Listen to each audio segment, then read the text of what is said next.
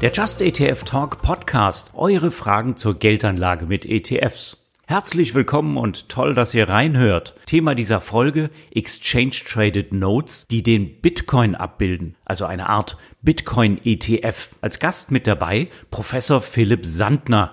Er forscht im schnell wachsenden Bereich der Blockchain-Anwendungen und lehrt an der Frankfurt School of Finance. Die Frankfurter Allgemeine Zeitung und das Kapitalmagazin zählen ihn zu den erfolgreichsten Ökonomen Deutschlands. Zusammen haben wir uns am 28. Januar im Just ETF Talk euren Fragen zu Bitcoin, Kryptowährungen und Bitcoin ETNs gestellt. Bitcoin-ETNs sind ja der neueste Trend auf dem ETF-Markt und ermöglichen ein Investment in Bitcoins über die Börse, das sogar physisch mit echten Bitcoins hinterlegt ist. Was kam also alles zur Sprache? Für Philipp ist der Bitcoin eigentlich gar keine Währung, sondern ein digitales Asset, also ein Wertaufbewahrungsmittel. Und ich habe mal auseinandergenommen, wie so ein ETN funktioniert, aber hört doch am besten selbst. Ihr werdet gleich feststellen, dass am Anfang nur Philipp und ich sprechen. Da sind wir auf Fragen eingegangen, die uns die Teilnehmerinnen und Teilnehmer schon bei der Anmeldung zum Online-Seminar gestellt hatten. Danach haben wir uns aber den Fragen aus dem Live-Chat gewidmet. Das heißt für euch, wenn euch auch mal eine Frage unter den Nägeln brennt, dann schaut auf der Webseite zu unserem Podcast vorbei und meldet euch für eins der nächsten Live-Events an. Der Just ETF Talk läuft jeden Monat, immer an einem Donnerstagabend um 19 Uhr, jeweils mit mir und einem Gast. Mein Name ist übrigens Jan Altmann. Ich bin ETF-Experte beim Verbraucherportal Just ETF und seit 20 Jahren im ETF-Markt am Start. Jetzt geht's aber direkt weiter mit der Aufzeichnung. Viel Spaß beim Hören.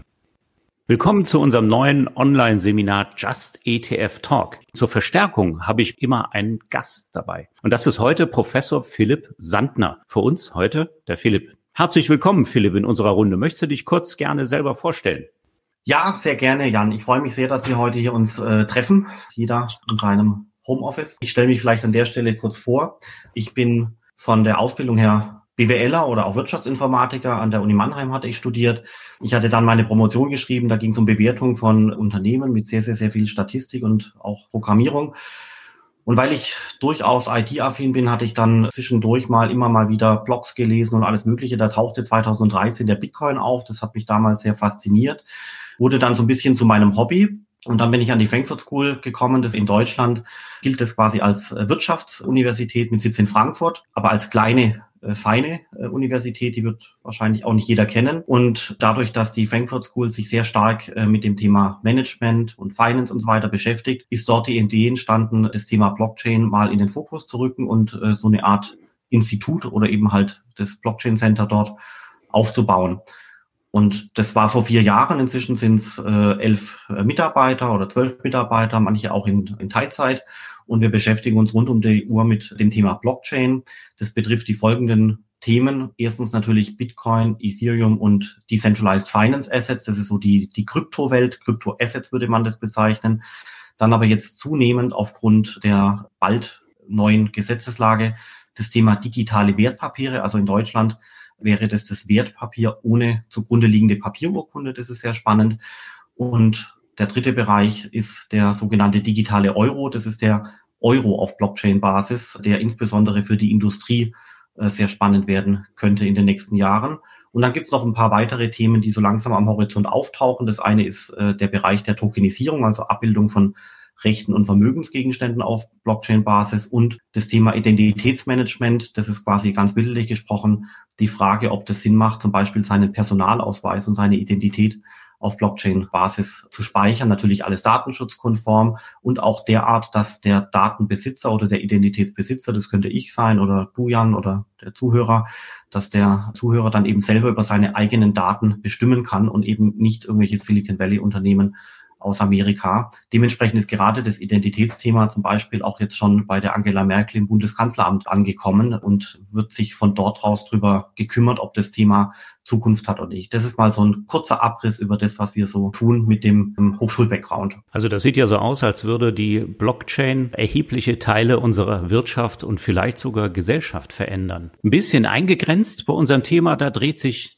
jetzt alles um Kryptowährungen, vor allen Dingen eben um den Bitcoin und das eben als Bitcoin ETN, neuerdings voll im Trend und an der Börse handelbar. Was steckt jetzt hinter den Produkten? Was ist für die Zukunft von Kryptowährungen zu erwarten? Welche Rolle kann die Blockchain noch spielen? Also solchen Fragen wollen wir uns heute stellen. Ihr konntet ja im Vorfeld schon reichlich Fragen stellen bei der Anmeldung. Und die drei am meisten geäußerten Fragen, die habe ich zusammengestellt und darüber rede ich gleich mit Philipp. Was hat denn die Teilnehmerinnen und Teilnehmer am meisten im Vorfeld interessiert? Also es sieht mir so aus, als würden die Nerds und Experten unter euch vielleicht erstmal ein bisschen enttäuscht sein. Wir müssen tatsächlich mal mit den Grundlagen starten. Nehmt Rücksicht, denn nicht jede oder jeder hier ist schon Krypto-Experte, denn das Thema verbreitet sich eben rasch und da muss man auch mal drüber sprechen, worum es eigentlich bei dem Thema überhaupt geht. Also reden wir mal drüber, was sind Kryptowährungen wie Bitcoin und wie funktionieren die überhaupt und wie unterscheiden die sich? Philipp, kurz an dich. Mach mal einen kurzen Überblick. Ja, das ist eine gute Frage. Da könnte man jetzt gleich mal stundenlang äh, drüber reden. Aber wir versuchen es kurz zu halten. Also zunächst mal was Wichtiges vorneweg. Ich glaube, es ist ein Missverständnis, dass das Thema tatsächlich Kryptowährung äh, genannt wird. Ursprünglich ist es alles gestartet mit dem Bitcoin damals vor ungefähr zwölf Jahren, als das White Paper damals publiziert wurde. Der Titel des White Papers ist Cash Payment System und so weiter. Cash Payment suggeriert natürlich Währung. Und ich glaube, dass so das Wort Kryptowährung entstanden ist, wobei eigentlich handelt es sich im Kern überhaupt gar nicht um Kryptowährungen, sondern das Wort Kryptoasset, Kryptowert, wie das Finanzministerium das nennt, oder vielleicht besser verständlich das Wort digitaler Rohstoff oder auf Englisch Commodity würde ehrlich gesagt viel besser passen. Alles begann mit dem Bitcoin äh, damals. Äh, wer mal eine halbe Stunde Zeit übrig hat, äh, dem sei wirklich geraten, das Original Bitcoin White Paper von Satoshi Nakamoto zu lesen. Das sind wirklich spärliche sechs oder sieben Seiten und damit hat er jetzt hier diese gesamte Blockchain-Welt äh, getriggert und wir sitzen auch heute nur da und besprechen dieses Thema, weil eben damals ein uns nach wie vor unbekannter Satoshi Nakamoto dieses White Paper in die Welt gesetzt hat. Also es ist wirklich faszinierend, lohnt sich zu lesen und ist weniger technisch, als man meinen würde. Aber jetzt zum Kern. Ich persönlich bin eigentlich äh, der Meinung, dass das Wort digitaler Rohstoff bei Bitcoin und auch bei anderen Kryptowährungen am besten zutrifft. Letztendlich ist es so, dass die Bitcoin-Blockchain eben die sogenannte Blockchain-Technologie zugrunde liegen hat. Da geht es darum, dass mit äh, sehr viel Technik, Hashes, Blöcken und so weiter und so fort ein dezentrales Rechnernetzwerk äh, aufgebaut wurde, was im Falle von Bitcoin Stand heute aus über ungefähr 9000 Rechenknoten besteht. Und hier schon mal vorneweg, ganz wichtig, bei Bitcoin handelt es sich nicht um einen Computer, auch nicht um ein Softwareprodukt, was ich runterlade, sondern Bitcoin ist natürlich die systemeigene Währung in Anführungszeichen. Aber vor allem ist Bitcoin technisch gesehen das wirklich weltweit umspannende Rechnernetzwerk von 9000 Rechenknoten, die sich wirklich regelmäßig synchronisieren. Und das soll auch schon suggerieren, dass es zum Beispiel irrelevant ist, wenn aus diesem Rechnernetzwerk mal einer, zehn oder hundert Rechenknoten ausscheiden ja, infolge von Regulatorik oder anderen Gründen, weil das Gesamtnetzwerk eben diese 9000 plus minus Knoten weltweit überleben kann. Ja, weil das so gebaut ist, dass es resilient ist gegen Ausfall von einzelnen Rechenknoten. Das Gesamtnetzwerk überlebt. Und das hat eine ganz wichtige Konsequenz, weil nämlich dadurch das Netzwerk so gebaut wurde, dass es zum Beispiel nicht mehr abgeschaltet werden kann. Ja, das heißt, Bitcoin ist so konstruiert, dass es sich äh, dem Zugriff von Hackern den Zugriff von auch Regierungen oder anderen Institutionen entzieht. Bitcoin wird technisch für die nächsten Jahre und wahrscheinlich eher Jahrzehnte weiterlaufen. Das ist nicht die Suggerierung jetzt, äh, dass dadurch natürlich der Preis äh, unbedingt steigen sollte, aber technisch gesehen ist es so konstruiert, dass das Netzwerk über Jahre oder wahrscheinlich Jahrzehnte hinweg weiterlaufen wird. Fast schon philosophisch und unglaublich faszinierend. Und jetzt das ganze Thema vielleicht ein bisschen verständlicher erklärt. Was meine ich mit dem Wort digitaler Rohstoff? Ich glaube, dass es sich hier um so eine Art Entdeckung der Menschheit eines digitalen Rohstoffs handelt, analog zum Beispiel zu einem chemischen Element, was die Menschheit entdeckt hat. Man hat Uran entdeckt oder Platin, Bohr, Gold, ja, also jeder kennt sicherlich die Periodentabelle aus dem Chemieunterricht von damals noch. Und ich bin eigentlich der Meinung, dass jetzt mit Bitcoin ein, wenn man so will, digitales Elementen digitaler Rohstoff erfunden wurde. Stand am Anfang vor zwölf Jahren, hat es niemanden groß interessiert. Da war das ein Thema für absolute Profis, IT-Freaks, kleine Kreise und so weiter. Und dann wurden eben zunehmend mehr Leute begeistert. Dadurch entstand dann auch eine gewisse Traction, eine gewisse Faszination für das Thema. Äh, das ging dann weiter. Und heute sind wir angekommen bei einem Preis von ungefähr 30 oder 31.000 US-Dollar als Resultat des zunehmenden Interesses an diesem digitalen Rohstoff. Und vielleicht noch einen kleinen Absatz, was hier ganz wichtig ist, ist, was ist denn eigentlich der Benefit von Bitcoin? Ja, was, wozu kann ich denn Bitcoin benutzen? Es ist schon richtig, Bitcoin ist quasi demateriell, also es ist entmaterialisiert. Ich kann Bitcoin nicht anfassen, aber Bitcoin ist trotzdem knapp. Es ist limitiert auf 21 Millionen Bitcoins. Davon erzeugt wurden bis heute 18,6 äh, Millionen, die sie wurden schon erzeugt durch das sogenannte Mining. Und äh, was hier eben äh, wichtig ist, ist zu beachten, dass das Interesse eben zunehmend steigt, äh, auch von professionellen Investoren und so weiter, weil die Leute glauben, dass diese Knappheit eben etwas ist, analog zu Gold, was ihnen ermöglicht, einen Wert auch in die Zukunft zu transportieren. Und darum geht es eigentlich aus meiner Sicht bei dem Bitcoin von der, von der Nutzenperspektive.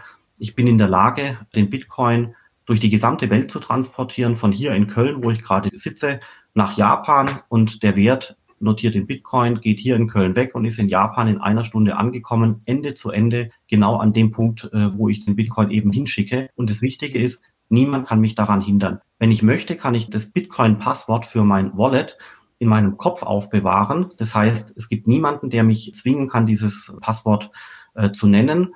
Und äh, damit bin ich in der Lage, als Individuum einem anderen Firma oder einem anderen Individuum eine Transaktion zukommen zu lassen, und niemand kann mich davon blockieren. Der Transport von Gold könnte blockiert werden durch Diebe, vielleicht auch durch den Staat, durch wen auch immer. Auch der Transfer einer Währung bei PayPal könnte blockiert werden durch das PayPal-Netzwerk selber und so weiter und so fort. Bei Bitcoin geht es darum, dass ich eine und einen unbedingten Wertetransfer durchführen kann. Und äh, das ist aus meiner Sicht ein ganz elementarer Nutzenbestandteil von Bitcoin, der jetzt zunehmend so äh, langsam verstanden wird. Also der Bitcoin eher als digitales Wertaufbewahrungsmittel statt äh, in einer Währungsfunktion. Also nicht die Pizza kaufen mit einem Bruchteil vom Bitcoin, sondern tatsächlich seine Assets in den digitalen Space zu verlagern. Aber sag mal, wie digital ist das eigentlich? Also ich habe gelesen, ich bin da selber kein, würde mich nicht zu den Experten rechnen. Ich habe gelesen, äh, man kann seinen Hashkey auf ein Blatt Papier drucken und das in den Tresor legen. Und die Profis nennen das dann Cold Storage. Absolut richtig. Also ich könnte, wenn ich wollte, mein Bitcoin-Passwort ausdrucken und mir in den Tresor legen. Aber es gibt heutzutage natürlich auch die sogenannten Kryptobörsen. In Deutschland sicherlich äh, nennenswert die Börse Stuttgart mit ihrer App Bison, wo ich Euro drauf überweisen kann und dann Bitcoin einkaufen kann. Und dann würde quasi die Verwahrung der Bitcoins durch die Börse Stuttgart gelingen. Und in analoger Weise zu dem Bitcoin gibt es eben, wie auch von dir, Jan, vorher schon angedeutet, zig Kryptowährungen. Es gibt ganz viele. Ganz besonders relevant ist noch die Nummer zwei, äh, das heißt Ethereum, also Ether. Und Bitcoin und Ethereum alleine machen momentan 80 Prozent äh, des Kryptoasset-Marktes aus. Das heißt im Umkehrschluss, dass die anderen tausenden Kryptowährungen, die es da draußen gibt, in Summe nur 20 Prozent ausmachen. Also es ist hoch konzentriert auf Bitcoin, Ethereum und dann noch die Top 5 oder die Top 10. Das sind auch spannende Projekte. Aber es ist schon auch wichtig zu sagen, dass man äh, natürlich skeptisch sein muss.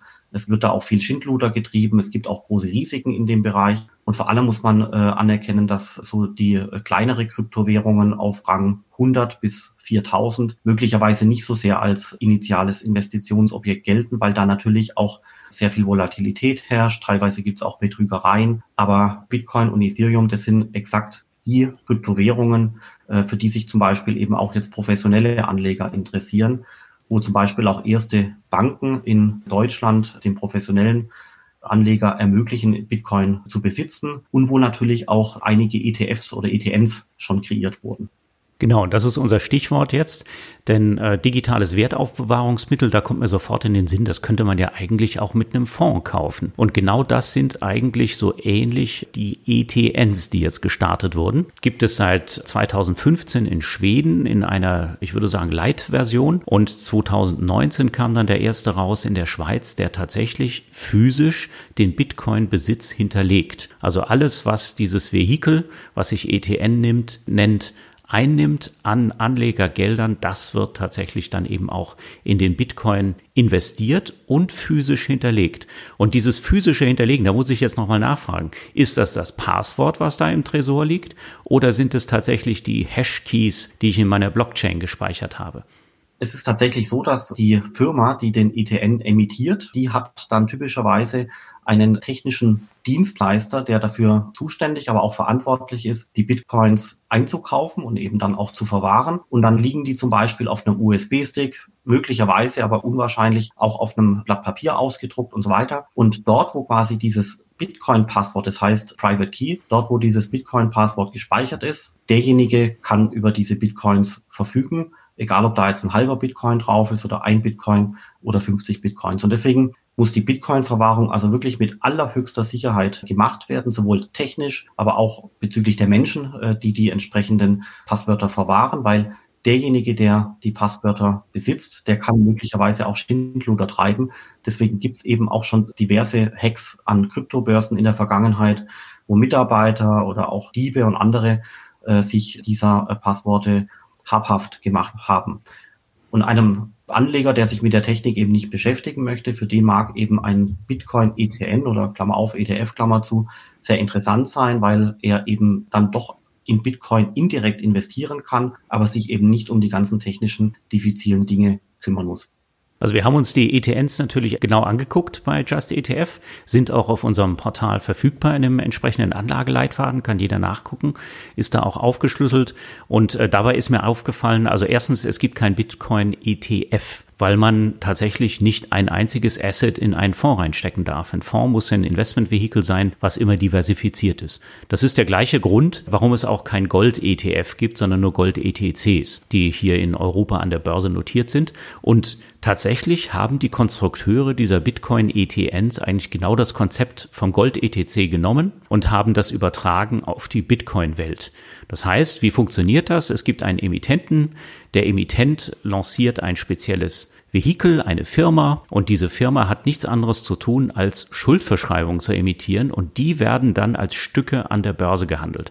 Und zwar mit dem gleichen Mechanismus, in dem ETFs gehandelt werden. Und diese Schuldverschreibung ist bei Gold-ETCs genauso. Die sind in variabler Menge da. Das ist das Wichtige. Denn wenn der Bitcoin-Preis schwankt, dann möchte ich ja die Entwicklung, die Wertentwicklung abbilden mit diesem Finanzinstrument. Und das gelingt natürlich nur, wenn da Marktteilnehmer im Markt unterwegs sind, die den Preis ganz massiv entsprechend dem aktuellen Bitcoin-Preis dann auch anpassen können.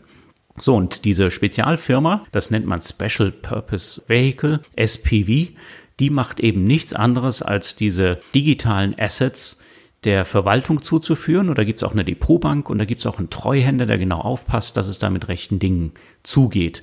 Also genau die gleiche Konstruktion wie beim Gold-ETC. Und es gibt sogar einige Anbieter, die können die enthaltenen Bitcoins, also die man dann hält über die Schuldverschreibung, in die eigene Wallet überweisen, wenn man das gerne möchte. Also auch wie bei Gold. Einige liefern ja Gold physisch nach Hause und das geht tatsächlich auch bei diesen Bitcoin ETNs. So, jetzt stelle ich mir aber vor, du hast gerade gesagt, Cold Storage, da legt man sich jetzt so ein Bitcoin Key tatsächlich auf dem USB-Stick in den Tresor. Das klingt für mich irgendwie sehr viel günstiger, als Gold irgendwo zu lagern und von links nach rechts zu räumen. Jetzt kosten diese Bitcoin-ETNs aber zwischen 1,5 oder na, ich glaube, von einem gibt es jetzt einen für 0,98 Prozent bis zwei Prozent Verwaltungsvergütung im Jahr. Wo siehst du denn da noch eine Möglichkeit zur Skalierung? Also man sieht ja heute schon, dass es einige Bitcoin-ETNs gibt, wobei Jan, ganz im Ernst, äh, was ETNs angeht, da bist du der absolute Profi. Aber man sieht trotzdem, dass äh, erste ETNs äh, natürlich gestartet wurden. Meines Kenntnisstands äh, sind es momentan hier in Deutschland drei oder vier, die es schon gibt. Primär Bitcoin. Es gibt schon erste Ansätze auch für äh, Ethereum. Und ich denke mal, natürlich muss man sich den Emittenten ganz genau anschauen, wie ist der reguliert, wo kommt er her, was sind das für Leute und so weiter, weil natürlich exakt diese Firma schon ein Emittentenrisiko darstellt. Das ist aber jetzt für den Bitcoin nicht ganz spezifisch, das gilt für äh, andere Vorkonstruktionen natürlich auch. Die Alternative wäre natürlich, den Bitcoin direkt zu kaufen, den Bitcoin sich hier äh, nach Hause überweisen zu lassen, vielleicht auf dem Handy zu speichern, Laptop zu speichern und so weiter und so fort.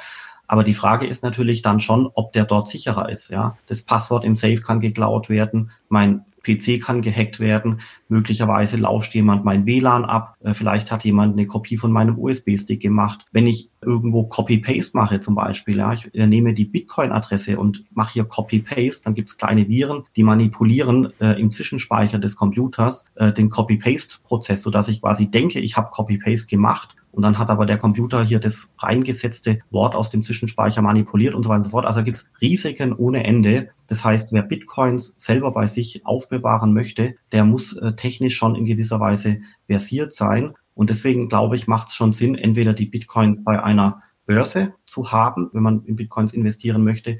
Dann aber am besten natürlich bei einer regulierten Börse, wie zum Beispiel Bitstamp in Europa oder die Börse Stuttgart oder auch äh, Coinbase jetzt.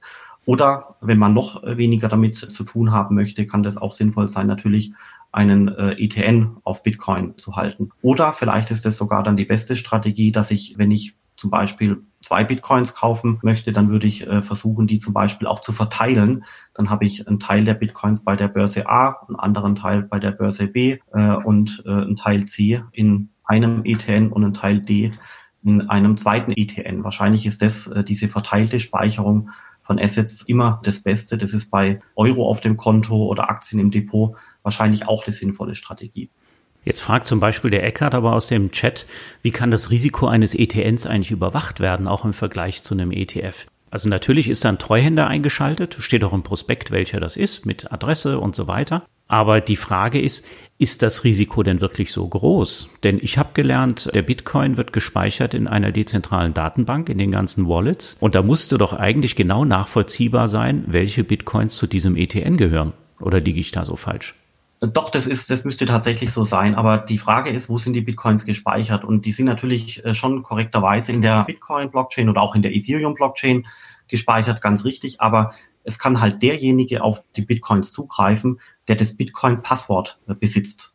Und es geht darum, wie kann ich dieses Bitcoin-Passwort am besten speichern. Da gibt's in der Schweiz äh, wirklich, also weltweit führende Firmen, äh, die haben sich Bunker angelegt oder gemietet und speichern dann das Bitcoin-Passwort 20 Kilometer irgendwo hinten drin im Berg mit allen möglichen Sicherheitsmechanismen, damit wirklich ja niemand an dieses Bitcoin-Passwort kommt. Eine andere Taktik ist, das Bitcoin-Passwort, also den Private Key, bildlich gesprochen, zu zerschneiden, also wirklich bildlich mit der Schere, stimmt nicht ganz, aber bildlich kann man sich das vorstellen und dann gebe ich das eine Teil von dem Passwort gebe ich Person A, den anderen Teil des Passworts gebe ich Person B und dann speichere ich sogar noch das Passwort, den Private Key, verteilt. Da gibt es alle möglichen Ansätze, damit die Speicherung der Bitcoins, also die Verwahrung, wirklich technisch sicher ist. Und trotzdem bleibt natürlich am Endeffekt immer noch ein äh, kleines Risiko, weil es natürlich Menschen sind. Es müssen die richtigen Mitarbeiter sein, es müssen die richtigen Firmen sein, die das machen. Und im Idealfall ist der Emittent natürlich reguliert in einem ordentlichen Land, damit er vorher die entsprechenden Regulierungsvorschriften erfüllen musste, um überhaupt reguliert worden zu sein. Reden wir doch mal ganz kurz über Regulierung. Also es scheint mir relativ wenig Regulierung zu geben im Bitcoin-Bereich. Du hast eben einige Börsen genannt, die offenbar reguliert sind. Mir kommt es aber eher so vor, als seien das gar keine Börsen, sondern das sind eher Broker, die quasi den Zugang zum Bitcoin ermöglichen. Und äh, es ist ja auch so, dass es zum Beispiel keinen einheitlichen Bitcoin-Preis gibt. Ja, der Bitcoin-Preis ist an der einen Börse so und an der anderen Börse so. Wie funktioniert das denn überhaupt mit dem Bitcoin-Handel und wie gelange ich denn überhaupt in den Besitz eines solchen Bitcoins? Ich glaube, glaube, das müssen wir kurz nochmal darstellen, denn genau vor dieser Herausforderung stehen ja auch die ETN-Anbieter, beziehungsweise dieser Dienstleister, der damit beauftragt ist. Ganz genau. Also es gibt äh, historisch gesehen äh, diverse Kryptobörsen äh, aus dem unregulierten Bereich, überall auf der Welt, äh, oftmals aber auch zum Beispiel in Asien. Und äh, so hat der gesamte Bereich natürlich angefangen. Da wurden vor Jahren, konnte man sich dort onboarden, rein mit einer E-Mail-Adresse. Vor Jahren musste ich da noch nicht mal den Personalausweis vorzeigen, also quasi fehlende Identifikation von Kunden oder von Menschen und auch von Firmen. Und natürlich war das am Anfang möglicherweise okay, weil am Anfang der, die Bitcoin-Preise derart niedrig waren, dass das Ökosystem derart unbedeutend war, dass man sich natürlich fragen muss, warum soll denn der Staat jetzt da äh, mit all seinen Regulierungsmöglichkeiten da dazwischen gehen, wenn ein kleines Mikroökosystem da ist. Also ich rede jetzt von einer Zeit von vor äh, sieben Jahren zum Beispiel. Und dann kamen aber kamen natürlich die ersten Preisentwicklungen. Dann ging der Preis mal auf 1000 Dollar hoch, dann ging der Preis 2017 auf bis 19.000 US-Dollar hoch. Und natürlich kamen dann die Staaten äh, der Welt, jeder einzeln für sich, auf die Idee zu sagen, wir müssen uns dieses Treiben ein bisschen anschauen, wir müssen eine gewisse Regulierung einführen. Und zum Beispiel in Deutschland äh, wurde ungefähr heute von einem Jahr, also im Januar 2020, wurden die sogenannten Kryptoverwahrregeln installiert. Die waren Teil einer Regulierung zum Thema Geldwäsche. Da hat man quasi, wenn man so will, so eine Art Kryptoverwahrlizenz eingebaut. Und dann gibt es natürlich Übergangsfristen und so weiter und so fort. Aber in Deutschland ist es so, äh, dass in Kürze nur noch derjenige den Bitcoin-Handel und auch die Bitcoin-Verwahrung anbieten darf, der auch eine entsprechende BaFin-Lizenz vorneweg beantragt hat. Ja. Folgerichtig haben zum Beispiel Börsen wie Coinbase und andere in Deutschland eine Niederlassung gegründet, haben, sind momentan dabei, ihre Verträge mit äh, deutschen Bürgern von der US-Entity nach Deutschland zu übertragen, damit hier vor Ort alles entsprechend der Regulierung abläuft. Damit wacht die BaFin über das Geschehen und wahrscheinlich deutet sich das an, dass dadurch sich der gesamte Bitcoin-Bereich natürlich auch professionalisiert. Professionalisieren bedeutet, dass die Regulierung da ist, nicht nur kommt, sondern da ist, möglicherweise auch noch verschärft wird, äh, hat Vor- und Nachteile. Aber ein Vorteil ist eben davon, dass der Investor, auch der professionelle Investor, der Asset Manager, sich eben darauf verlassen kann, dass er es mit regulierten Firmen zu tun hat, vorher mit allem, was möglich ist, geprüft wurden von der Bar. In der Schweiz hat sich Ähnliches äh, getan. Die Schweiz ist äh, momentan in Europa der Vorreiter, was äh, das Thema äh, Blockchain-Gesetzgebung angeht. Liechtenstein ist sicherlich auch ganz vorne mit dran, ist aber eben ein kleineres Land. Äh, und ansonsten tut sich sehr viel noch in UK, auch in Singapur und auch in Amerika sieht man so langsam erste wirklich ernstzunehmende Regulierungen, wobei Regulierung leisten soll. Das ist ganz wichtig. Die BaFin hat sehr früh erkannt, dass man Bitcoin gar nicht verbieten kann, weil einfach das Netzwerk nicht abgeschaltet werden kann. Das heißt, wer das verbietet, dringt es natürlich sofort in den Graubereich, in den Untergrund. Und deswegen äh, hat aus meiner Sicht auch die Bundesregierung das korrekt gemacht und hat gesagt, innerhalb der gegebenen Regeln dürfen Privatinvestoren, also ich, Sie, alle, aber eben äh, seit einem Jahr auch Finanzdienstleister mit Bitcoin hantieren, so sie denn die Lizenz haben. Aber es gibt Grenzen. Die eine Grenze ist das Thema Geldwäsche. Äh, da darf bitte niemand drüber. Und die andere Grenze ist natürlich die Besteuerung, dass etwaige Gewinne beim Finanzamt ordentlich deklariert werden sollten. Also jetzt halten wir mal fest an dieser Stelle, da hat die BaFin in Deutschland tatsächlich mal was frühzeitig erkannt, was vielleicht in der jüngeren Geschichte dieser Behörde auch mal ein wichtiger Meilenstein sein könnte. Tatsächlich ist es so, also es gibt entsprechende Bitcoin-ETFs, ETNs, die auf Xetra gehandelt werden, drei Stück von den Anbietern Hahn ETF, FANEC und 21 Shares und äh, sorry, es gibt noch den vierten, den von CoinShares. Also CoinShares gibt es in der Schweiz und wahrscheinlich sehen wir den dann irgendwann mal auf Xetra. Also drei bis vier Anbieter und äh, das sind jetzt im Moment noch nicht die ganz großen. Also es sind nicht die iShares, nicht die X-Trackers oder die USs dieser Welt, sondern es sind noch kleinere spezialisierte Anbieter. Aber wir haben immerhin schon Konkurrenz. Ja, und da kann man durchaus auch schauen und vergleichen und die äh, Spannweite bei der entsprechenden äh, Verwaltungsvergütung, die ist auch vorhanden. Also da kann man schauen, wenn man langfristiger investieren will, kann man sich auch ein entsprechendes Instrument aussuchen. Wir sind gleichwohl aber aber noch am Anfang. Also wir haben mal zusammengerechnet, die physischen Bitcoin-ETPs, die vereinten zu Mitte Januar dieses Jahres äh, ungefähr 1,6 Milliarden Euro Vermögen und davon lagen so 800, also etwa die Hälfte, in physischen Gold-ETCs nach unserem Verständnis hier in ganz Europa. Aber das scheint wirklich hier auch der deutsche Markt und der Schweizer Markt ein Vorreiter zu sein. Also entsprechende ETNs gibt es an der Schweizer Börse, die gibt es auf Xetra und sie gibt es aber nicht an der London Stock Exchange. Und jetzt muss man auch dazu sagen, und das ist wieder das Stichwort Regulierung, und der Harald hat es schon gefragt, kann nicht der Regulierer das alles ruinieren, mein schönes Bitcoin-Investment? Die britische Finanzaufsicht hat verboten, Bitcoin ETNs an private Anleger zu verkaufen. Und jetzt ist es zum Beispiel auch so, es gibt ja etliche Bitcoin-ETN-Anbieter in den USA, die seit Jahren schon, seit vielen Jahren schon, ein Produkt dort bei der SEC, bei der Börsenaufsicht angemeldet haben und die das nicht genehmigt, weil die da eben Gefahren sehen, dass äh, große Zahl von Privatanlegern sich da einfach draufstürzt. Wie siehst du das denn? Kann der Regulator da einfach vielleicht den ETNs den Saft abdrehen? Also ich glaube schon, dass es äh, wahrscheinlich möglich ist, aber also ich hoffe, das wird jetzt nicht falsch verstanden, was ich jetzt sage. Ich glaube, es ist in Ordnung, wenn die BaFin und auch das Pendant zur BaFin in äh, UK und auch die EZB, wenn die quasi vor Bitcoin warnen. Das macht schon Sinn, weil das Thema ist wirklich hochspekulativ. Da werden wir bestimmt äh, als nächstes Kapitel noch drüber sprechen. Es ist sehr spekulativ.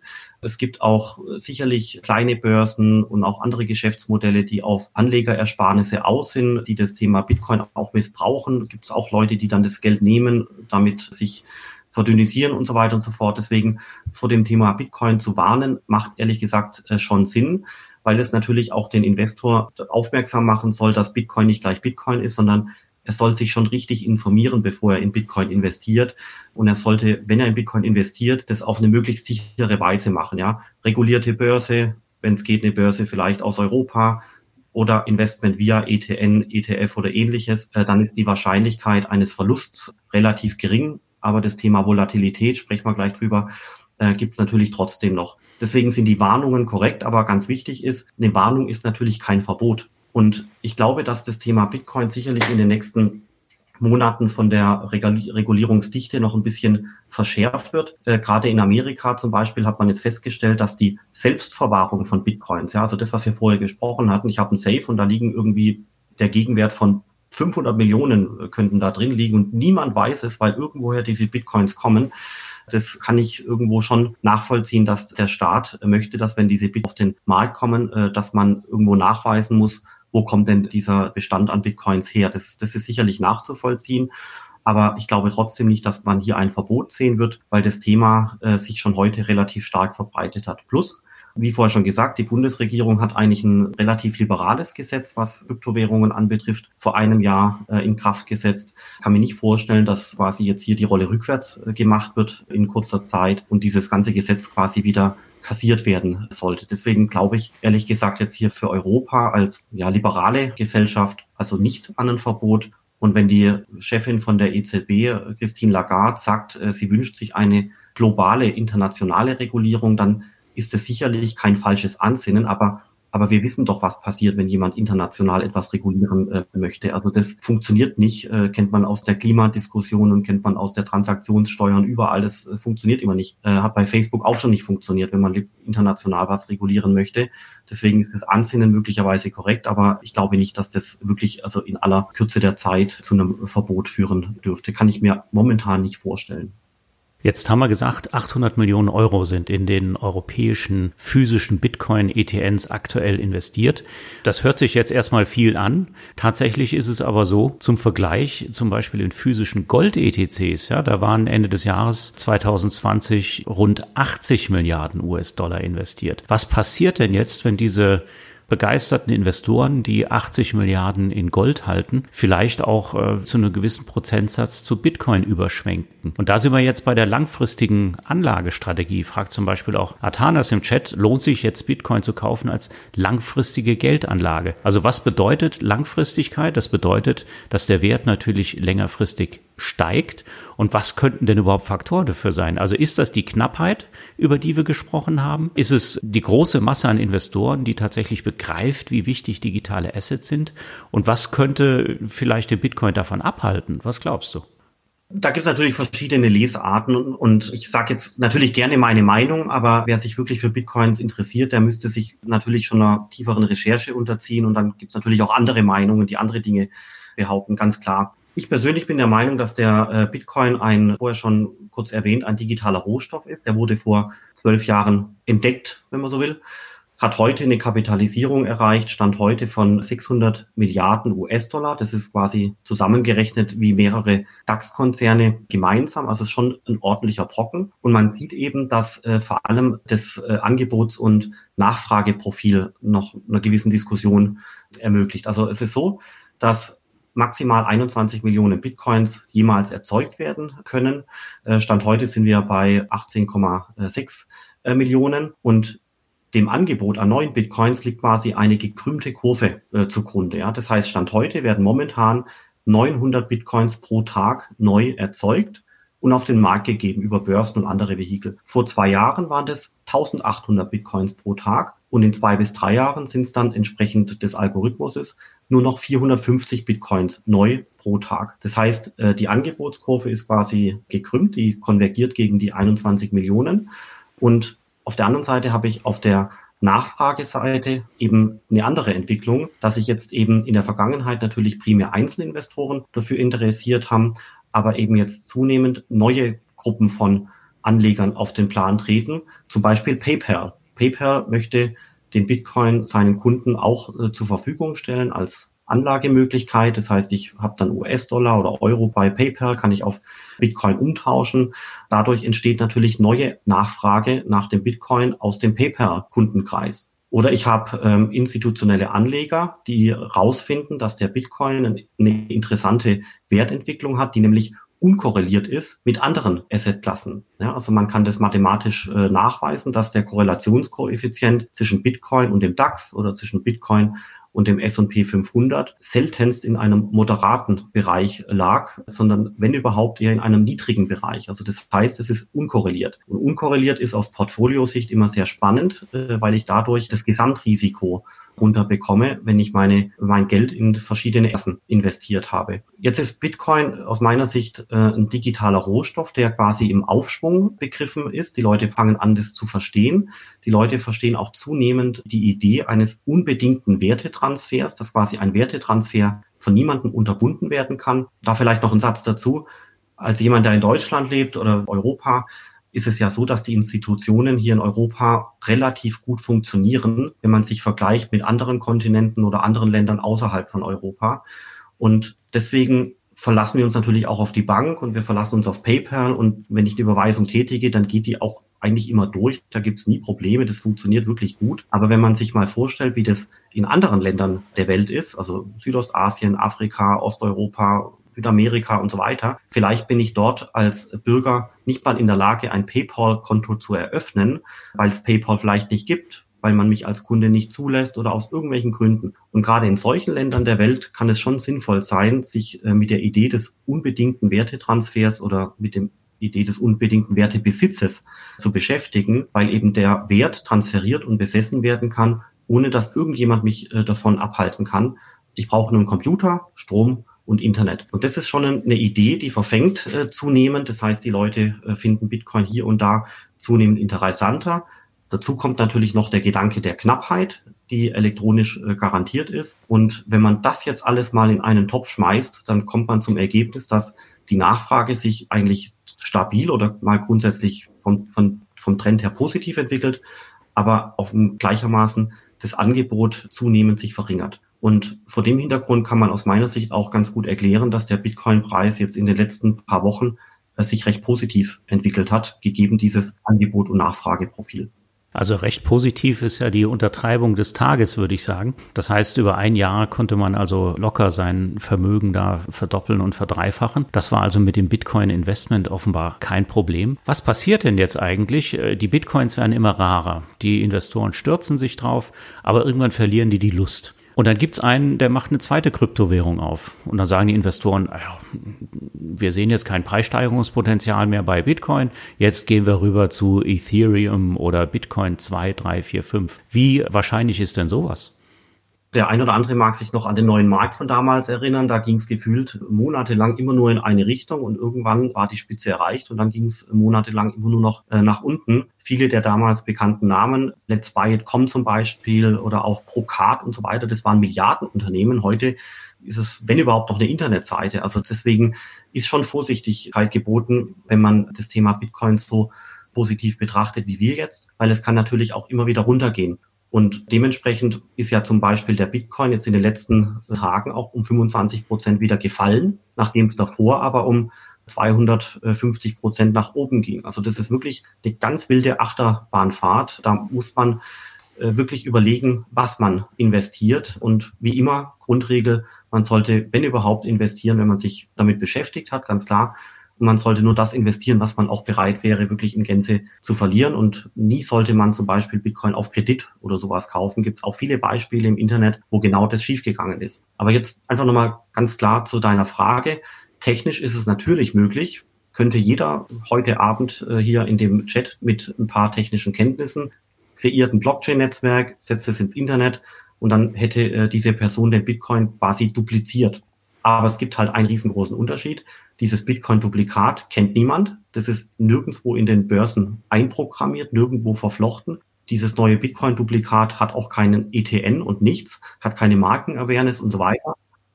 Ja, gut, aber am Anfang interessiert sich möglicherweise niemand dafür. Und deswegen, ich glaube, es lohnt sich, äh, sich mit dem ganzen Thema Kryptowährungen zu beschäftigen. Da entsteht eine neue Assetklasse und ich glaube, der Bitcoin hat ein gewisses Potenzial, noch weiter im Preis zu steigen. Aber ich glaube auch, dass es weitere äh, dezentrale Protokolle gibt, analog zu Bitcoin, aber eben anders aufgebaut, die möglicherweise in x Jahren dem Bitcoin das Wasser abgraben könnten, also konjunktiv. Und trotzdem ist es so, wenn sich zum Beispiel die deutsche Börse, die Börse Stuttgart, das Bankhaus Scheich, die Bank von der Heid aus München und so weiter, wenn die sich mit dem Thema Kryptowährungen beschäftigen, dann momentan eben primär Bitcoin und vielleicht noch hier und da äh, Ethereum. Also Bitcoin hat momentan äh, die Traction und ein wie auch immer kreiertes äh, Duplikat stand heute eben nicht. Aber du hast vollkommen recht, Jan, das kann sich äh, über die Jahre auch also wirklich ganz dramatisch verändern.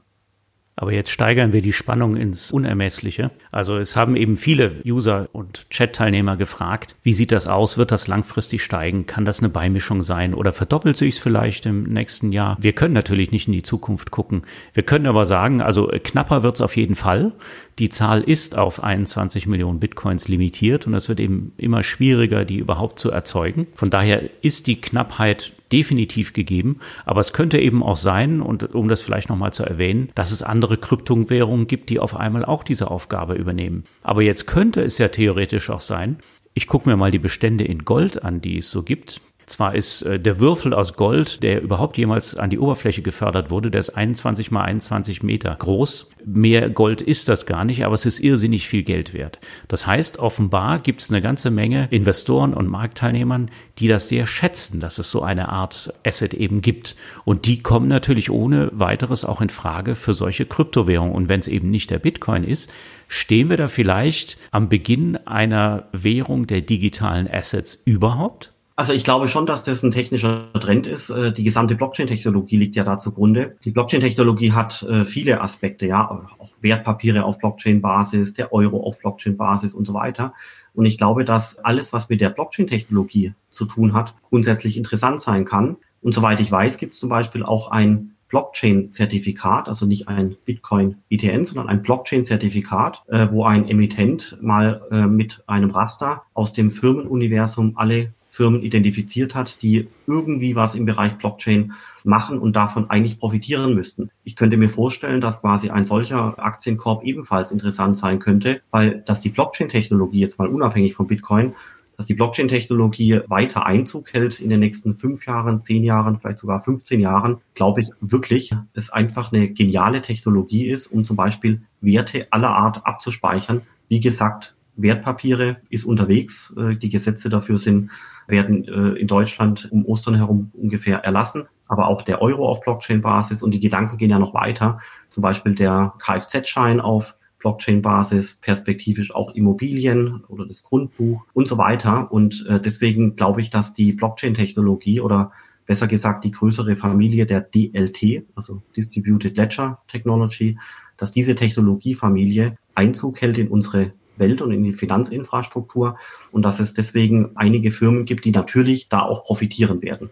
Also da hat äh, vorhin schon ein aufmerksamer Chat-Teilnehmer angemerkt, genau das, was du eben gesagt hast. Es wäre ja auch hochinteressant, eben zu investieren in Firmen, die sich damit auseinandersetzen. Und da gibt es nicht nur ein Zertifikat. Ein Zertifikat ist nämlich ein Produkt, was das Emittentenrisiko bei der Bank konzentriert und größtenteils gar nicht in die eigentlichen Werte investiert. Es gibt aber ein ETF. Ja, einfach mal auf Just ETF Blockchain eingeben und dann wird man feststellen, da gibt es einen Emittenten, der so einen entsprechenden ETF im Programm hat. Und da kann man natürlich bei den ETFs, da sollte man bei den ETFs auch mal zum Emittenten auf die Webseite gehen und gucken, was sind da eigentlich für Werte drin.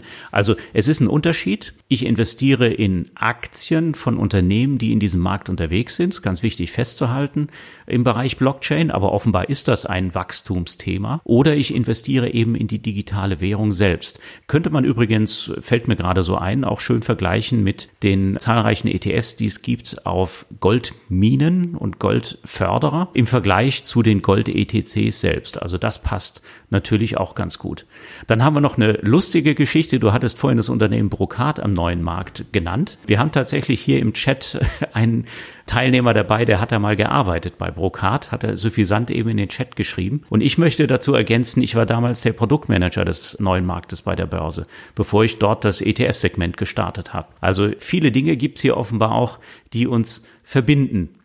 Ja, dann kommen wir nochmal auf die ETNs zurück.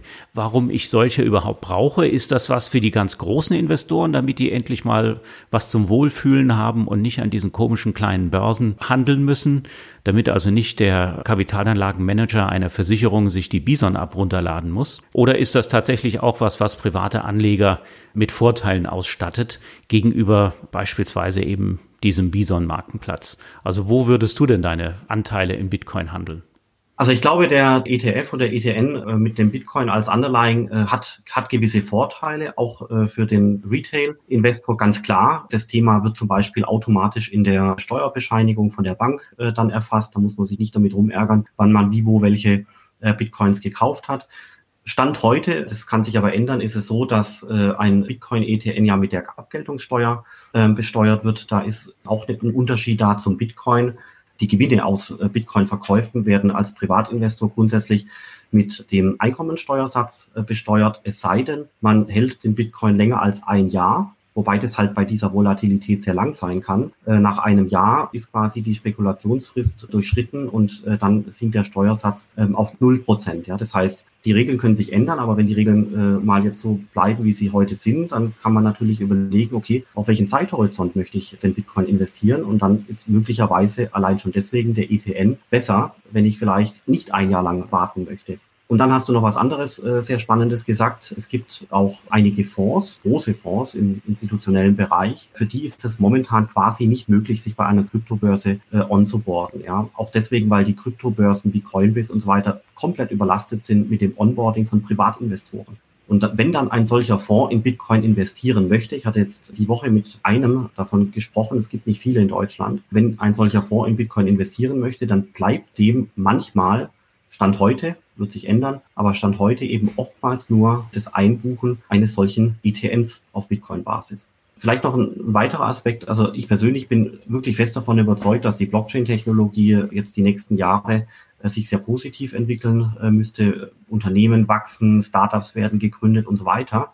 Und was ich spannend finde, ist, dass eben der Investor an der Blockchain-Technologie insofern sich beteiligen kann, dass er, wie vorher schon gesagt, Blockchain-exponierte Firmen als Aktien kaufen kann oder das Blockchain-Zertifikat oder eben in einer anderen Asset-Klasse eben auch äh, den Bitcoin, wenn er zu dem Entschluss kommt, dass es interessant ist. Und das muss man mal gegenüberstellen, äh, zum Beispiel zu der künstlichen Intelligenz-Thematik. Wenn ich in AI investieren wollen würde, wo lande ich dann am Ende? Ja, ich habe quasi ja, ich habe ja keine AI-Coin oder kein AI-ähnliches Bitcoin-Konstrukt, sondern dann lande ich wahrscheinlich am Ende wieder mal bei Facebook und Google und Amazon und ein paar riesengroße Firmen, die sicherlich erfolgreich AI machen.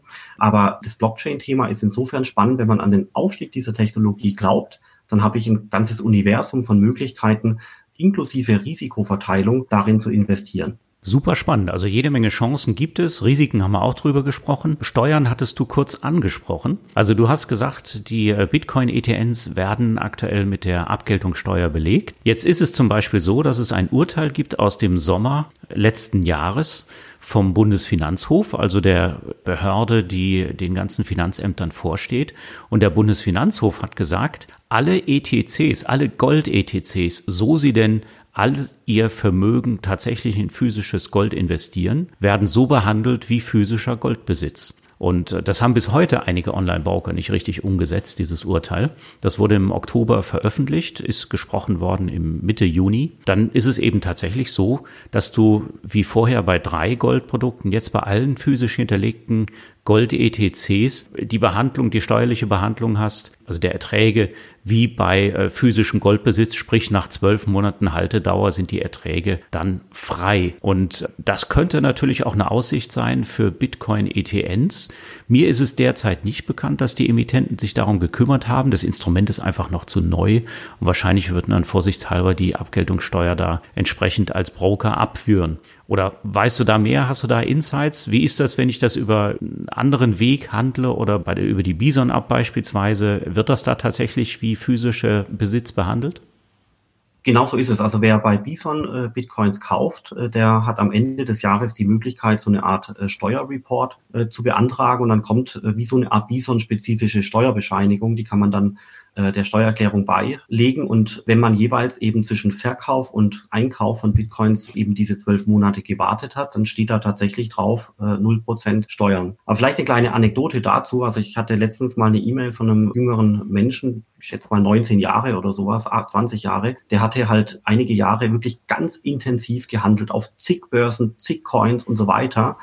Und jetzt musste dieser arme junge Mensch äh, versuchen, diese gesamten Transaktionen, das müssten Zehntausende gewesen sein, irgendwie zusammenzustöpseln und dadurch seine persönliche Steuerbelastung äh, zu berechnen. Weil es gibt ja von irgendeiner asiatischen Kryptobörse, da schert sich niemand drum, einem deutschen Kunde eine Steuerbescheinigung nach Paragraph so und so auszustellen. Und der war fast schon ratlos, was er jetzt machen soll, weil er natürlich will er nicht irgendwo den Steuerbetrug und er will natürlich auch das ordentlich deklarieren, aber er weiß gar nicht, wie er seine Steuerlast berechnet bei dem Transaktionschaos, äh, was er da angerichtet hat. Also das ist sicherlich ein Extremfall, aber in abgeschwächter Form äh, sind da die ETNs natürlich sehr charmant. Da muss man dann sich, was die Steuer angeht, sich um gar nichts kümmern.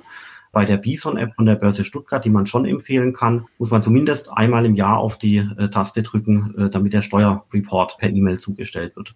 Okay, also beim Thema Steuer, das müssen wir noch wirklich im Fokus behalten, wie sich dieses Thema dann letztlich entwickelt. Und das könnte sich ja auch zu einem Vorteil für den ETN entwickeln. Im Augenblick gleichwohl, wenn man eben bei einem Broker ist und dort entsprechende Bitcoin-Anteile handelt, da scheint das so zu sein, dass man tatsächlich Bitcoins behandelt wie physischen Besitz. Eine Frage habe ich noch, der Bitcoin, ich meine, der kostet jetzt 30 bis 40.000 Dollar umgerechnet. Wenn man ihn kauft, muss ich denn immer einen ganzen Bitcoin kaufen? Ja, darüber haben wir noch gar nicht gesprochen. Nee, gar nicht, äh, sondern äh, ich kann auch einen Bruchteil äh, kaufen. Ähm, vorher hatte ich gesehen, in dem äh, Chat gab es auch die Frage nach einem Bitcoin-Sparplan. Bin mir nicht sicher, ob sowas schon gibt, aber ich glaube, die, die Firma Bitwala aus Berlin tüftelt an so einem Produkt, äh, wo dann äh, so eine Art Sparplan entstehen kann, so dass ich zum Beispiel auch, wenn ich möchte, 50 Euro pro Monat in Bitcoin anlegen kann und je nach Bitcoin-Preis wird dann eben mehr oder weniger in mein Wallet eingebucht. Vielleicht an der Stelle dann äh, die umgekehrte Frage, hatte ich auch im Chat gesehen, wann äh, die 21 Millionen jemals erreicht werden bei den Bitcoins. Und ich habe auch gesehen, dass da exakt genau die, die richtige Zahl, nämlich 2140, also quasi in über 120 Jahren von jetzt an gerechnet, wäre das der Fall. Und bis zu diesem Zeitpunkt krümmt sich quasi die Kurve immer mehr gegen die 21 Millionen. Wie gesagt, jetzt sind wir bei 18,6 äh, Millionen, 900 pro Tag. In zwei, drei Jahren sind es nur noch 450 pro Tag neu kreierte Bitcoins und dann kann man quasi schon heute diese Angebotskurve der neu kreierten Bitcoins berechnen, wie sie dann über die äh, nächsten Jahrzehnte, so denn der Bitcoin dann überhaupt noch existieren sollte, einverstanden aussehen dürfte. Kommen wir noch mal ganz kurz zurück zu den Sparplänen in Bitcoin. Das interessiert mich. Also es gibt tatsächlich auch einen Broker, der bietet den Sparplan in einem Bitcoin ETN an und äh, das wird sicherlich auch noch ausgeweitet werden. Da kann man eigentlich ziemlich sicher sein, genauso wie es äh, beim einen oder anderen Broker eben auch Gold ETCs im Sparplan gibt. Also das zu besparen wird wahrscheinlich nicht das Problem sein, aber ich möchte es trotzdem noch mal verstehen, wenn ich also einen Bruchteil eines Bitcoins halte, wo ist dann dieser Bruchteil denn abgespeichert? Der Bruchteil des Bitcoins ist quasi eingebucht, in Anführungszeichen, äh, auf ähm, meinem äh, Wallet. Und da steht dann auf dem Wallet steht dann drauf zum Beispiel 0,1 Bitcoin, während dann Stand heute ungefähr äh, 3000 US-Dollar. Und weil die Frage auch im Chat aufgetaucht ist, was ist eigentlich ein Token und was ist eine Coin und so weiter, da gibt's unterschiedliche Definitionen. Das ist äh, nicht mit absolut klarer Definitionslage belegt worden. Ähm, es gibt unterschiedliche Arten. Also äh, oftmals sagen die Leute äh, im, in, der, in dem Blockchain-Ökosystem, dass quasi eine Coin etwas ist, was ein originäres eigenes Rechnernetzwerk unterhält, also Bitcoin, Ethereum, Litecoin und so weiter. Und ein Token ist nach dieser Lesart dann ein Asset oder eine Kryptowährung oder was anderes, was auf Basis eines anderen Rechnernetzwerks obendrauf gepackt wurde. Das ist äh, oftmals eine Lesart. Ähm, das Thema Token ist sehr spannend. Das ist ein sehr generisches Wort. Das hängt auch zusammen mit dem Wort Tokenisierung. Das heißt, äh, viele Firmen überall auf der Welt, auch in Deutschland, einige sind momentan gerade dabei, Dinge zu tokenisieren. Also zum Beispiel eine Aktie auf einem Blockchain-Netzwerk abzubilden. Das wäre die Tokenisierung einer Aktie oder den Euro auf einem Blockchain-Netzwerk abzubilden. Das wäre der tokenisierte Euro oder auch zum Beispiel Kunst als Anlagewert abzubilden. Das wären dann tokenisierte Kunst, wenn man so will. Also vielleicht ist der ein oder andere äh, mit dem Blockchain-Ökosystem bekannt und kennt da die ein oder anderen Startups. Also das ist irre, was sich da äh, die Leute ausdenken, was sie mit Blockchain machen wollen oder tun und was alles tokenisiert werden soll in Zukunft. Also sehr spannend. Die Welt dreht sich dann um die Tokens, die dann in der Blockchain entsprechend dokumentiert, dezentral mit Distributed Ledger Technologie auch abgespeichert sind. Aber meine Frage trotzdem nochmal, ich muss hier nochmal nachhaken. Dieser Bruchteil, den ich dann besitze an einem Bitcoin oder einem anderen Krypto- oder digitalen Asset, auch der ist dann in der Blockchain entsprechend verewigt mit einer Buchung? Absolut, also ganz genau so. Also wer sich damit beschäftigen möchte, es gibt den sogenannten Block Explorer, das ist eine Internetseite, da kann ich quasi in die Datenbank von Blockchain reinschauen oder von Bitcoin reingucken und ich kann mir zum Beispiel anschauen, welche Transaktionen in den letzten zehn Minuten passiert sind. Und dann sehe ich wilde Ziffern und Buchstaben, wo man sieht, auch von der Adresse A, B, C, X, Y, Z wurden auf die andere Adresse B, C, D, F, E und so weiter 0,2 Bitcoins transferiert. Und man weiß nicht, wer das war, man weiß nicht, wer Sender und wer Empfänger ist oder nur in seltenen Fällen, äh, aber man kann quasi in diesem Ledger, in diesem Transaktionslogbuch angucken, was das Geschehen auf der Bitcoin-Blockchain momentan ist. Und das gleiche gilt natürlich auch bei äh, Ethereum. Das geht sogar so weit, aber ich möchte jetzt auch nicht zu weit ausholen, dass es äh, spezialisierte Analysefirmen gibt, die all diesen Datenwust, diese ganzen Transaktionen analysieren und dann versuchen rauszurechnen, wie groß ist denn der Anteil an geldwäschekritischen Transaktionen. Oder kann ich zum Beispiel ableiten, dass wenn sich Geld im Sinne der Blockchain-Transaktionen auf eine Börse hinbewegt, kann ich daraus ableiten, dass quasi der Verkaufsdruck steigt, dann müsste ja eigentlich der Bitcoin-Preis übermorgen fallen. Das ist irre, was ich in diesem Blockchain-Ökosystem tut, an, an Startups, an Analysemöglichkeiten, an Geschäftsmodellen und, und auch an Professionalität. Das kann man im Umkehrschluss auch ganz einfach so äh, darlegen, dass das also definitiv keine Tulpenblase ist. Also wenn Leute aus der Wirtschaft, Politik, Banken oder wie auch immer äh, Medien äh, sagen, äh, der Bitcoin und das ganze Thema Digital Assets oder Crypto Assets äh, sei eine Tulpenblase. Also das ist definitiv nicht wahr. Da müsste man eigentlich diesen Leuten sagen, dass sie sich erstmal wirklich intensiv mit dem Thema beschäftigen müssen und äh, dann schwindet äh, der Vorwurf sofort, äh, dass es eine Tulpenblase oder was in dieser Art sein könnte. Das würde ich gern als Schlusswort von dir einfach nutzen. Also die gesamte Blockchain-Technologie und auch alles, was mit digitalen Assets zu tun hat, ist eben keine Tulpenblase, sondern ist quasi zum Wachstum verdammt. Da wird noch ganz viel entstehen, was wir uns heute vielleicht auch noch gar nicht vorstellen können. Ja, also war toll, mit euch zu diskutieren. Schön, dass ihr dabei wart. Ich hoffe, wir haben sehr viele Fragen von euch beantwortet. Es war ja viel los im Chat, wie ihr gesehen habt. Und wir hatten so um die 300 Teilnehmer ungefähr online jetzt dabei. Ja, Philipp, dir danke ich jetzt ganz, ganz herzlich für die vielen Einsichten, deine Zeit, die du dir heute genommen hast für unsere Nutzerinnen und Nutzer. Du hast ja gesehen, kamen viele Fragen. Und das Thema wird uns wahrscheinlich nicht zum letzten Mal beschäftigt haben, oder? Also ich glaube nicht, das Thema bleibt da. Äh, das Thema Bitcoin, Ethereum, aber auch Blockchain-Technologie bleibt da. Ich hatte jetzt noch äh, kurz äh, gesehen, dass sich manche, manche Leute vielleicht noch weiter damit beschäftigen wollten. Also vielleicht ein, zwei kurze Literaturtipps. Das Bitcoin White Paper, die sechs, sieben Seiten, ist zwar kurz, aber doch sehr erhellend. Bei Amazon gibt's tolle Bücher. Tendenziell scheinen mir die Sachen bei Amazon zum Thema Bitcoin recht gut zu sein wenn man im Internet anfängt zu recherchieren, muss man ein bisschen aufpassen, weil da landet man relativ schnell auf äh, Seiten, äh, die einem Dinge suggerieren, die möglicherweise so nicht äh, stimmen. Das sind die Amazon-Bücher wahrscheinlich besser. Der Name Antonopoulos wurde gesagt. Der hat auf YouTube zum Beispiel geniale Filme, wo man weiter in das Thema Bitcoin einsteigen kann. Andreas Antonopoulos heißt der. Jetzt ganz neu, der Michael Saylor aus Amerika, also S-A-Y geschrieben, hat auch tolle Videos gemacht auf YouTube. Also da gibt's gute Quellen, äh, wo man sich auch sicherlich schlank äh, mit dem Thema mit beschränktem Zeitaufwand gut weiter damit beschäftigen kann. So, und über ein Thema haben wir noch gar nicht gesprochen und das ist nämlich, der Bitcoin wird tatsächlich rund um die Uhr gehandelt. Nur wenn ich die ETNs habe, da bin ich an die Börsenhandelszeiten gebunden. Wer Lust hat, sich noch im Netz jetzt die Zeit zu vertreiben mit dem ganzen Gelernten, viel Spaß, viel Erfolg beim ETN-Investment oder eben beim direkten Blockchain oder Digital Asset Investment. Herzlichen Dank an den Philipp und ich wünsche euch allen einen schönen Abend und bleibt gesund. Das war die Aufzeichnung des Live Just ETF Talks mit Philipp Sandner, Professor für Kryptowährungen an der Frankfurt School of Finance. Wenn euch die Aufzeichnung gefallen hat, abonniert doch unseren Just ETF Talk Podcast. Und wenn ihr selbst Fragen habt, die wir beantworten sollen, dann schaltet euch gerne zum nächsten Just ETF Talk zu. Einmal im Monat, immer donnerstags um 19 Uhr, läuft das Format zu unterschiedlichen Themen. Den Teilnahmelink findet ihr in der Podcast-Beschreibung. Einfach anmelden und her mit eurer Frage. In der nächsten Podcast-Folge habe ich Besuch von Bastian Hammer. Er ist Steuerexperte beim Bundesverband der Investmentindustrie. Er kann euch alles zu Steuern und Fonds erklären. Noch viel mehr spannende Inhalte findet ihr auf justetf.com. Kommt doch mal vorbei. Und in unserem YouTube-Kanal findet ihr eine Menge weiterer Aufzeichnungen von früheren Online-Seminaren. Da gibt es Infos zu wirklich allen Themen, die euer Anlegerherz höher schlagen lassen. Wir freuen uns auf euch. Bis zum nächsten Mal.